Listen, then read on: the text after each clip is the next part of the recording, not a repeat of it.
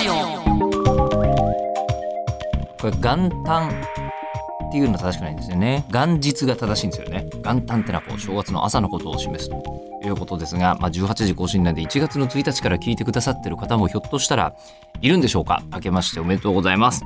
2023年もあの漫画の話いっぱい聞かせていただきたいと思っております。日本放送アナウンサーの吉田久典です、まあ、そろそろねあの漫画大賞のノミネートとかもあの発表される時期ですのでそのあたりもご注目いただきたいのですがさてあの漫画ってさあのこうヒットしてるかどうかと面白いというのは、まあ、また別っちゃ別じゃないですか。ね。あの、まあ、僕なんかもものすごい好きですけど他の方がそんなにご存知ではないみたいな漫画もまあ中にはある。で、えっと、一方であのこう面白くないとやっぱりヒットしないよねっていう気がしまして、えー、大体ヒットしている漫画ってのは面白いなと思ってるんですけどで、えー、今回ですね大ヒット作がいっぱいある方をあのお招きいたしました。あの稲垣理一郎さん。はい。あのアイシールド21をジャンプでヒットさせそしてドクターストーンもジャンプでヒットさせで最近はこうねビッグコミック系でトリリオンゲームをヒットさせている稲垣理一郎さんですが、まあ、アイシールド21だと村田祐介さんドクターストーンだとボーイツさんトリリオンゲームだとなんと池上良一さんと組んであの作品をヒットさせている漫画原作者の方でいらっしゃるわけですが、えっと、稲垣理一郎さんなんかこうあのでかいプロジェクトとして取り組んだ作品キャリアで全部ヒットさせてらっしゃいませんか？ねでもちろん面白いんですよ。である意味こうあの漫画原作者さんであるがゆえになんかこうあの、なんていうんですかね神格化みたいのってのが漫画家さんはされていいし別にそれがいけないとも思わないし、まあ、人によってはそれがあの大変だな重荷だなって感じてる方もいらっしゃるのかもしれませんが、え、稲垣理一郎さんってある意味あの商業漫画というルールで言ったらほとんど神様みたいな方なんじゃないのかなと思うんですけどね。あの、その稲垣理一郎さんに新年1回目来ていただくことができました。で、えー、ね、だからこそこう、原作者さんご自分のエッセイ漫画とかあんまり書くことないじゃないですか。で、個人情報をほとんどご存、ね、存じ上げなかったんで、今日、えー、いっぱい聞きたいことがありまして、あの、ゴリゴリ聞いてます。なので、1月5回配信あります。えー、日曜日が5回ありますからね。ということでお楽しみに。では、稲垣理一郎さん回第1回スタートです。えー、今日は、あの、実は、読む側として、ここ数年で、最も面白かったシリーズを作られた方がいらっしゃるので、えー、あの、まあ、めちゃめちゃ楽しみにしてたんですが、えー、一人で巨匠いらっしゃいました。で、しかも、あの、えー、すみません、T シャツ1枚でこの季節にいらっしゃったんですが。あ、いや、さすがに今脱いだんです。あ、今脱いだんです。ちょっと暑かったんですちょっと暑かった。あ、すみません。下げますよ、気温とか。全然大丈夫です。大丈夫ですか？はい、はい、えー、ということで、稲垣理一郎先生、よろしくお願いいたします。はい、稲垣理一郎と申します。よろしくお願いします。よろしくお願いします。あの、お顔を拝見するのは初めて。あ、そうですね。あんまり顔出ししてないので、そでそんな、あの、あんまりね、あの、漫画家さん顔出すと夢壊れちゃうみたいな。言い方ですけど。あんまり自慢できるようないでたちもしてないもので、ちょっと、あんまり積極的には出してないです。どちらかというと、こう、あの、親しみやすい。あ りありがとうございます。ギリギリのフォローありがとうございます。えっとね、見た感じ、あの、こう、ラーメン屋さんとかの、あの、カウンターの向こうにいらっしゃってもおかしくない。じゃあ、ラーメン屋の親父で行きます。この雰囲気なんですよ。それ想像していただければ。あの果てしない、あの緻密な物語を作る方という感じが、少なくとも見た感じわからない。ですけど、まあでも考えてみたらラーメン屋さんもめちゃくちゃ緻密なことやってるのかもしれないなと、今。ああ、そうですね。ラーメンはもう今そうでしょうね。すごい。いや、こと思いましたが、あの、これ、生年月日とかって出していらっしゃるんでしたっけ？あ、もう全然大丈夫です。あ、じゃあ、僕ほぼ同世代ですね。あ、そうなんですね。はい、僕1975年生まれなんで、はいはいはい、えー、多分見てきたものとかはきっと近い世代だと思うんですけど、で、今日はちょっとせっかく結構お時間いただいてるので、はい、ゆっくりお話を聞かせていただきたく。さて、で、えっ、ー、と、今回、まあ本当に巨匠って一方的に申し上げましたが。いや、ありがとうございます。いや、今までに、まあそれこそリアルタイムでアイシールド21も、はい、はい、拝読していて、で、僕あの、ドクターストーンが始まった時に、はい、これはやばいの始まったぞと思って。ああ、ありがとうございます。で、まあ、めちゃくちゃ面白いし、はい、しかも僕、あの、確かモーニングだったかな。で、ボーイチさんが一人で短編書いてらっしゃった時に、はいめちゃくちゃ面白い人が一作だけ書いて、突然、消息が知らなくなったぞっていう意識を持っていた方がジャンプで連載始まって、はいえ？っていうふうに。思ったこととかもすごかったし、で、そしてトリリオンゲームで、はい。なんと池、え、池上良一先生みたいな。そうなんですよ。僕もびっくりしたんですけど、それは。でもそれを、あの、貫く、はい。えー作品、元々の原作を紡がれているのが、はい。稲垣先生だと聞いて、はい。ちょっと、あの、異能すぎると思いました、そう、できるまでのお話をぜひお伺いしたいと。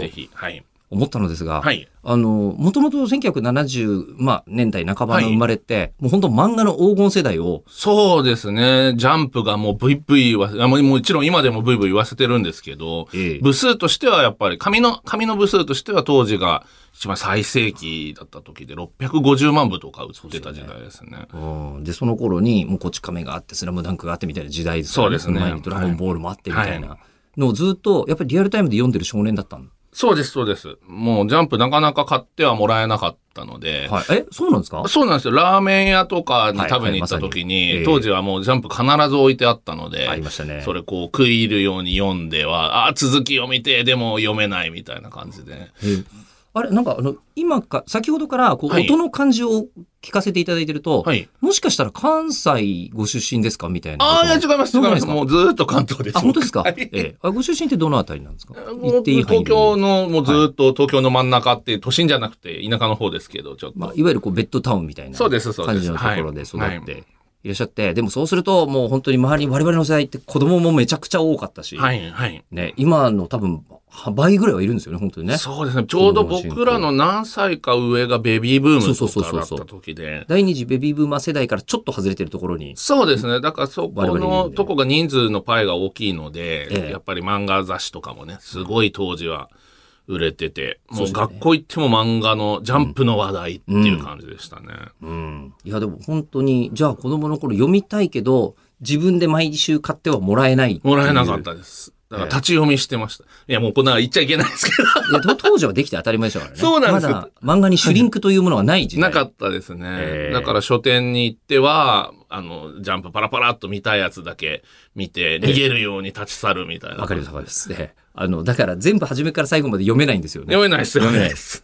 えその頃こう拾い読みしてて、はい。特にこう好きだったみたいなのってどんな作品だった？まあ、やっぱご多分に漏れずドラゴンボールだし、はい。はい。もうちょっと年取って、スラムダンク始まってからは、スラムダンクっていう感じで、あの、スラムダンクぐらいの頃って僕中学生とかだったんですけど、はいはいはいそれぐらいになるとみんな、あの、懐があったかい同級生が増えてくるので、ジャンプ買って教室に転がってるんですよ、ね。ありました。そうクラスに必ず。そしたら、これがね、拾えるようにやっぱ僕もなったんですね。あだ誰かが読み終わって何者かが教室の隅に置いていたものを、あの、もう誰も取らないよな、みたいな感じを確認して、スッとこう、取って読んで、読み終わったら戻すみたいな。うんはいはいはいじゃあ多分次の人がまたそれを拾ってっていう感じでみんな読んでましたね。あの頃って売り上げもすごいんですけど、はいい、わゆるこう回覧率みたいなやつ。はいはい。えーあの、他の人たちの手に渡って、さらに読まれてるっていう。でしょうね。数はすごかったでしょうね。多分、解読率とかいう言い方するんでしょうけはいど、うん多分、数字出てると思うんですけど、今よりも多かったことは間違いないでしょうね。えーでも僕も教室行くと、ジャンプサンデーマガジンは当然、はい。えーで、チャンピオンとか、スピリッツとか、モーニングぐらいまでは、全部教室にありましたね。そうなんですよ。当時、はいスピリッツがね、やっぱちょうどブイブイ言わせてた時の面白かったですねなので。ええだから僕もスピリッツにどうしても書きたくなって、デビューがだからスピリッツになりました、僕は。そういう順番なんですか？あ、そうです、そうです。はい。えっと、一番初め、じゃあその漫画家さんになりたいっていうのは、もうやっぱり中高ぐらいの時に、はいはい。まずあ、も。う決めてましたね。あもう決めてたんですか？あ、そうです、そうです。はあで、まあ、ちょうど中高時代の時って青年誌が好きになってくるぐらいの年なので、ジャンプよりスピリッツかな、みたいな感じで。特に当時は本当スピリッツすごかったんですよ。やわら、おいしんはいはいぼは、い鶴木独身はいはいはい寮、あと、えっと、映るんですとか、はいはい、ギャグも強かったですね。相原浩二のもその前後ねあそうです、相原先生もそうですねえ。えで、梅津和夫先生とかそうですも書き始めたりとか。あもうこれはすごい雑誌だって思って、うんうんそこを目指して漫画家の道を歩み始めたといえばかっこいいですけど、はい。まあ、ご多分に漏れず、なりたいって言ってるだけの典型的な書かないわなびっていうやつでした、ああ、書かない漫画家って書かない漫画家ってやつです世の中にもありますからいっね。ぱいいます、えーそういう人。中高ぐらいだと、はいもうじゃあ漫画研究会とか入ってたりとか、はいまあ、人によっては美術部とか、はい。そういうところにね、僕美術部でしたね。美術部って本当にいろんなものの隠れ蓑になってますよね。隠れ蓑になってます。あの、すごいこう、ど学校行かない人の隠れ蓑にもなってるし、あの、絵描きたいだけのオタクの巣窟でもあるし、そうなんです。あと、今はもうデジタルになっちゃって、はいそんなことないんですけど、昔はやっぱりスクリーントーンってちょっとわからない方いらっしゃると思うんですけど、あの、アナログで、普通にインクで絵描いてる場合、あの、灰色の部分とかってシールを貼るんですよ、あそこに。スクリーントーンって言うんですけど。この作品、あの、このラジオ聞いてくれてる人はかなり好きなんで、あ、そうか、じゃあわるかりますね。解説しなくてもわざわざ、わかりますね、これ。ええ多分トーンはわかると思います。で、そのトーンが高かったんですよ。確かに今デジタルってそこもいいところですよね。無限に使える無わけですよね限なんで、ただ当時ははめちゃくちゃ高くて、はいレトラセットっていうのが1枚で、1枚ですよ。シール1枚で、800いくらとかしたんですよ。だからそれがもう買えなくて、美術部に入ると、部費で買えるんですよ、それいああ、なるほど。それめちゃくちゃありがたかったですね。ほうほうえじゃあ漫画描いてたんですね。一応書いてはいました。ただ、それもね、これも漫画家志望あるあるなんですけど、はい。漫画書いてるぜって言いながら、実際に書いてるのは、可愛い女の子の一枚絵なんです。もうね、これ、これで言い張るんですよ。書いてるぜっていう風に。書いて、ファン、あのー、ファンロードとか、パフとかに投稿したりするようなああ、時そういう人も代かもしれないたでしょうね。そこも、まだそこまでも踏み切らないぐらいの、とにかくもう、可愛い女の子が書きたいだけなんで、その時代。あのー一応口では違うこと言うんですよ。あの、なんか小難しいこと言うんですけど、SF 書いてる。そうそうそう。でも、も実際書いてるのは手元でこう机に向かって書いてるのは可愛い女の子のバストアップのあの顔のアップかはい全身の格好かどっちかをただひたすら書きながら俺は今ちょうど腕を磨いているって言いながらやっているという典型的な男子高校生の。あ、男子校でいらっしゃいました。え男子校です僕。男子校、僕も男子校だったんあ、です。そうなんですね。そうなんですよ。で、その頃、あの、男子校を、あのーなんか驚愕と違うのは、はいオタクでも全く、なんか迫害を一切受けないというか。ああ、受けないです、受けないです。ですよね。ええもうギークの天下でしたそね。うそうそうそう。天下というか、別に、あの、運動部のやつとかがブイブイ頑張ってんだけど、はいあの、その人たちとの、あの、対立構造とかは別にない。ええああ、でも男子校とかだと、ちょっと受験で入ったりするじゃないですか。そういうところだと、割とね、全体的にみんなギークだったんですよ。僕、まああの、わかります出身校が、はいなぜかね、僕、進学校だったんですけど、はいあの、みんな来てる子たち、まあ、勉強ができる子たちなので、スーパーギークなんですよわかりますわかります。だから、ギークたちの中でも運動ができる子たちが運動部に入るんですけど、野球部とかバスケ部、サッカー部といった、普通の学校だったらブイブイ言わせてる、あの、ジョックスの、あの、生徒たちは、もういるんですよ。もちろん、あの、立彼らも立派だし、うんブイブイ言わせてるんですけど、どの大会でも大体1回戦負けなんですよ。そう、わかります。所めっ詮、ちゃわかる。所詮ギークの中の、あの、運動神経いいやつなので、ところが、囲碁部とか、はい。そういう、あの、文化系のとこは、まあ、なんせ強いんで、出たらチャンピオンみたいな。だから実際数学オリンピックで金メダルとかバンバン取ってましたから、これあの、使わなくてもいいんですけど、改正とかですか？つくこまってとこです。つくこ、僕麻布です。おー、そうなんだ。文化似てる。めっちゃ、え、でも言われたら思いますけど、ええめちゃくちゃ麻布っぽいですよ。いえ、文化そっくりだわ。いや、ぽいあるじゃないですか、学校の。ええええ。うわえ、ー。75年でしたなな僕75年の麻布なんで、え、はい。が大学ってどちらですか？僕ね、あの、つくこま出て、はいえー高卒なんですよ、僕。あ、マジっすか、そこからもう漫画家さんもうになってる漫画家行くあって言って、一切受けなかったですね。いや、なので、多分、あの、近くに、おそらく一人ぐらい間に入れると、ステップで友達絶対いますね いますね。絶対います、ね。これはいますね。え、75年の何月生まれです12月なんで、かあ、じゃあちょうど1は一年、個上です1ね。年ですね。ええそうですね。絶対それはいますね。かなり文化的に近いところに。近いです。めちゃくちゃ近いです。だからそのギークな進学校の空気っていうのはめっちゃわかります。うちも、あの、野球部のエース偏差値81とかでしょ。あり、ありそう、ありそう。だけど1回戦で絶対負ける。まあ、そらそうだわな、みたいな。でも、クラスの中ではめちゃくちゃ運動神経いいんですよ、そね。いつも。中ではね。だからもう、普段はスーパージョックなんですけど、あの、そこから先がちょっと普通の学校と違うところで、大体普通の学校はみんなで野球部応援しに行きましょうみたいな感じになったりとか、野球部がゆ県大会優勝しましたみたいな、なったりするじゃないですか。全くないんですよ。もうその人たちは一切称えられることないです。だって一回戦で負けちゃうから。うんうんでも囲碁部とかはもう必ず優勝か準優勝なんで、あの、麻布もそうですよね、もう。うちも、あの、同じクラスに、えっ、とね、チェスの世界大会の代表とかいたんですよ。ええ。あの、でもそいつが、あの、めっちゃオタクで、あの、僕、まあ、当然ラジオ局に勤めるぐらいでラジオ好きだったんで、はいえっ、と、有機内のオールナイトニッポン第1回から録音してたんですけど、途中から有機内好きになって、えーそいつに全部あげました。ええ。こんな学校トーク使えるわけないじゃないですか。多分、あの、いそこそこいけるよね。普通にいけるよね。まあ。え、チェス部だったんですか？あ、僕は、えっ、とね、地歴部。地理歴史部。地歴部、また文化系の。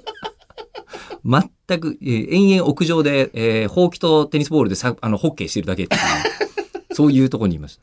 いや、もう絶対どっかで繋がってますよ。繋がってますね親族に78年生まれのはい麻布のやつとかいますから。じゃあ多分僕の持ってる名簿に名前ありますよ。あるあるでしょそれは間違いなくありますよ。なんと。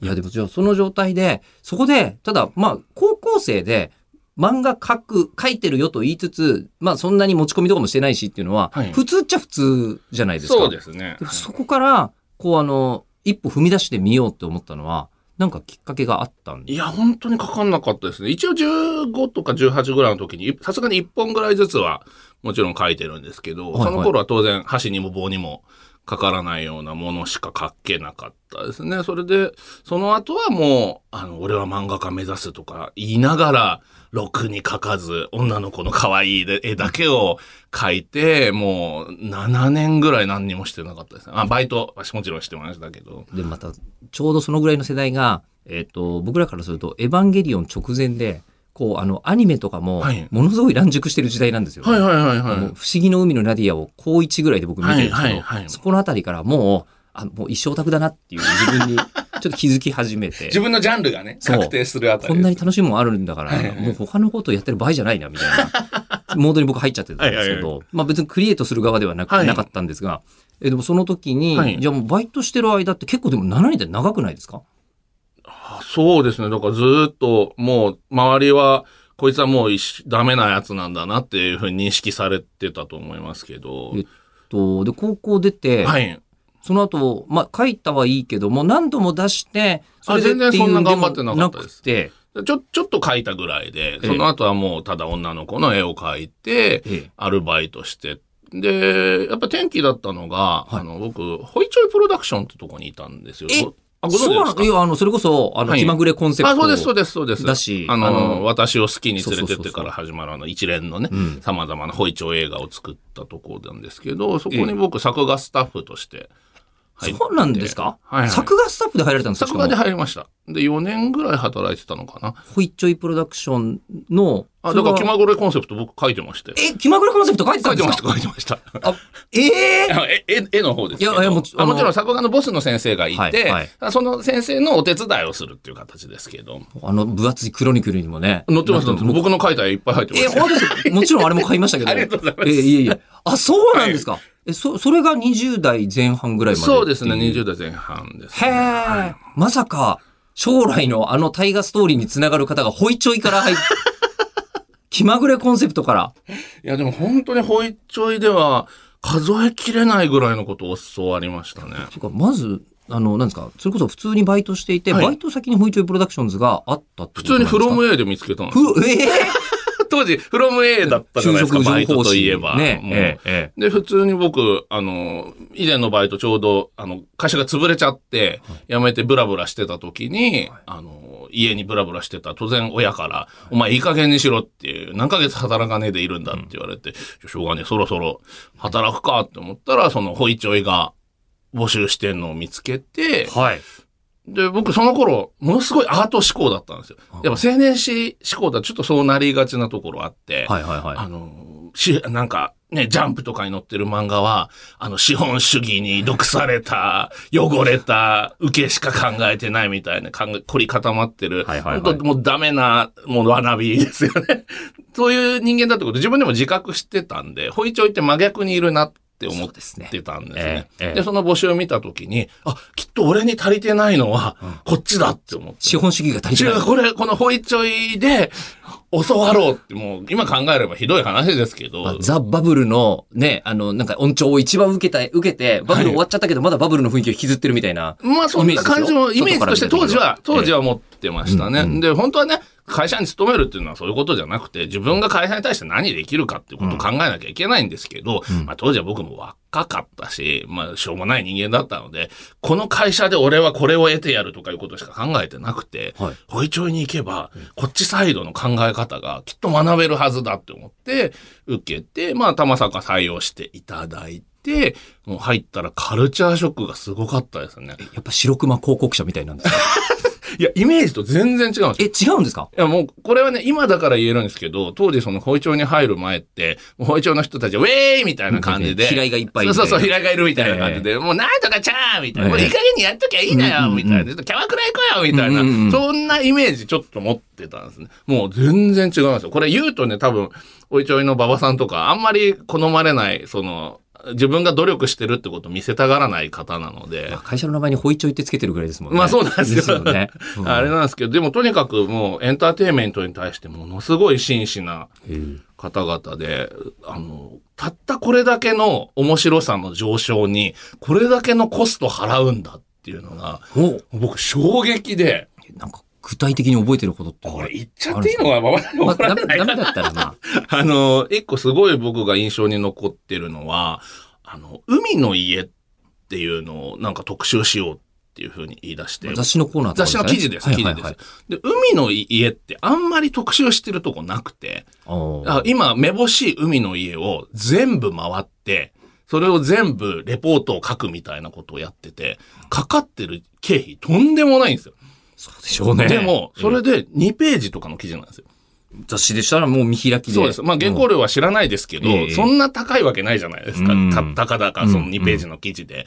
で、これだけの経費かかって、何十万とかかけて、うん2ページの記事作って、え、こんなの、え、絶対赤字じゃないですかっていう、大丈夫なんすかって聞いたら、ああ、もちろん赤字だよって言われて、うんでも、別にそれで面白くなりゃいいし、1年通して黒字になればまあいいんじゃないのとか言ってて、すげえなって思って、この人たち。へえ。ほだからその、ちょっと読者に対していい情報を提供するとか、ちょっと面白くするっていう、そのわずかの1ミリの差に、とんでもない人的、あの、金銭的コストをかけること平気でいるので、で、え、ここはこれでいいのかなみたいにして思、こっちも思逆に思っちゃうことあるんですけど、そこで抜いたらエンタ、エンタメの神に怒られるっていう言い方してましたね。うエンタメの神に怒られる言い方があるんですか？いや、わかんないですけど、その時のノリでおっしゃおっしゃったのかもしれないですけど。まあ、あの、ホイッチョイの中にはそういうイズムがあるってことですよね。多分僕、僕がそう捉えたってことですよ。本当にどうかは知らないですけど。ただまあそこにやっぱりさらされて、今まで考えてたそのアートは思考で、エンタメの奴らはなんか悪魔に魂売ったゴミだみたいな、もう僕の中のアホな考えがもうバーッと瓦解してって、ええすげえ世界だこれはって思って、どんどん僕もその時にエンタメをやろうっていう風に変わりましたね。でそのじゃあそのエンタメをやるっていうのの手元では、こう、あの、ホイッチョイとしては、あの、気まぐれコンセプトを書いはい、てるわけですね書いてました、書いてました。ですよね。ではいそうすると気まぐれコンセプトも、はいもうネタ選びからして、まあはい一応週3本になるのかな、はい4コマ漫画3本のために、莫大な情報収集そうです。が行われ莫大なてことしてましたね。いるしあ、あんまりちょっと細かく言うと、どこまで言っていいかわかんないんであれなんですけど。いや、すごい、そうね、本気度がすごかったですね。は面白がらせるってことに対する覚悟の差をちょっと感じて。あはい。もう、これは一生僕もエンタメの神に怒られない生き方をしようって決めましたね、その時に。でその時に、あの、漫画家さんとしてのキャリアとしては、もう稲垣さんは、こう、可愛い女子を描いていいる、るだけです。ね、青年なわけですよね、はいその段階では。はい。でそこでじゃあもう頭、ね、あの、こう、考え方が180度変わって、はい。変わって、スピリッツに持ち込みに行くってことになるんですか？そうですね、スピリッツに、あの、まだその頃は僕の中でも、アートアートみたいなのが、まあ半分はちょっと残ってたので、それを両立させたものを書こうっていうふうに思って、半分エンタメぐらいの感じにしてスピリッツに持ってったのが最初ですね。それ、ちなみにすいません、調べきれてないんですけど、はいはいあの、どういった作品で？えっとね、それ実際に、えー読み切りで載ってますね、最終的に持ってったやつは。えっ、と、年度はもう覚えてないんですけど、読み切りのタイトルが、ラブラブサンタっていうタイトルのやつですね。ちょっと待ってください。どっちかとホイチョイの香りがしますよ。それは。ええ。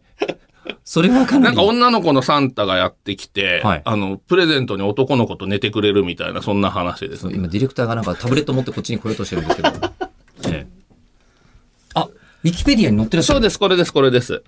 あの、実際に載ったのはこれデビュー作じゃないんですよ。はあはあはあはあ。これもしょうもない、僕のしょうもない話で申し訳ないんですけど、あの、これ、僕原作者になりたかったので、あ、もう当時からですか？あ、そうなんです。絵を描きたかったわけではもう絵一生懸命描いてたんですけど、ええ。可愛い女の子もそんなに可愛くないと思ってたので、自分のか、女の子は、これはもう自分で絵はダメだと思って、はい。それで原作で持ってったら、えー編集部に、いや、絵も描けやって言われてあ、。そんなことあるんですか？そうなんですよ。そんなことあるんだ。はいへえで、えー慌てて定規とか本格的なのちゃんと買ってきて、それまでも書いてましたけど、ええそんなに道具も揃ってなかったので、一式買ってきて、はい慌てて書き始めたんですよ。書き始めたんですけど、ちょうどですね、あの、編集部が絵も描けって言ってくれたのは、12月号の増刊に、あの、サンタものなんで、載せてやろうっていう、多分、計らいだったんですよね。ところが、まあ僕は一から絵を描くっていう立場なので、もうとにかく遅くて、準備も。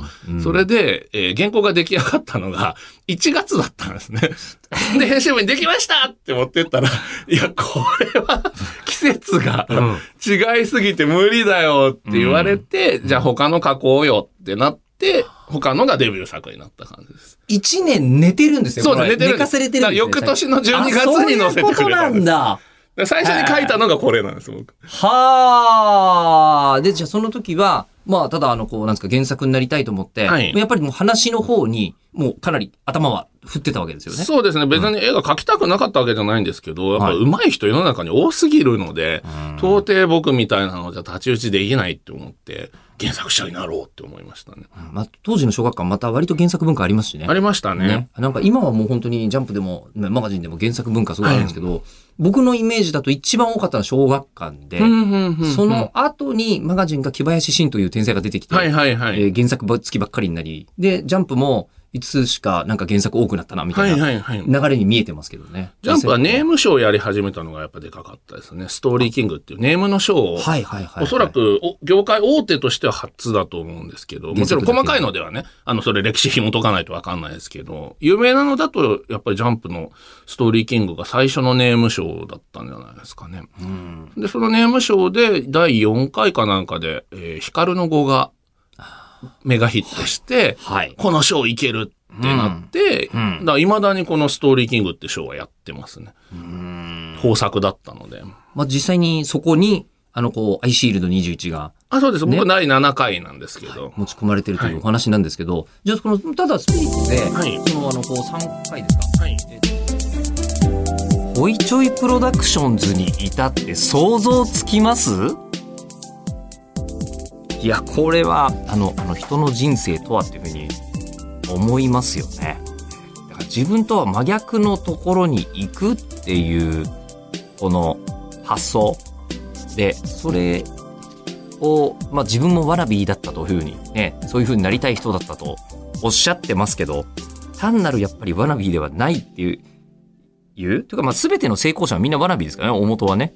えーここに成功とそうじゃない方の、こう、あの、分かれ道がある感じはすごいするなと思いましたが、では、じゃあ次回は、なぜ、スピリッツの新人漫画家さんがジャンプに行ったのかという、その経緯で、えーアイシールド21についてもお伺いしております。えー次回配信は1月8日日曜日18時予定でございます。お楽しみに。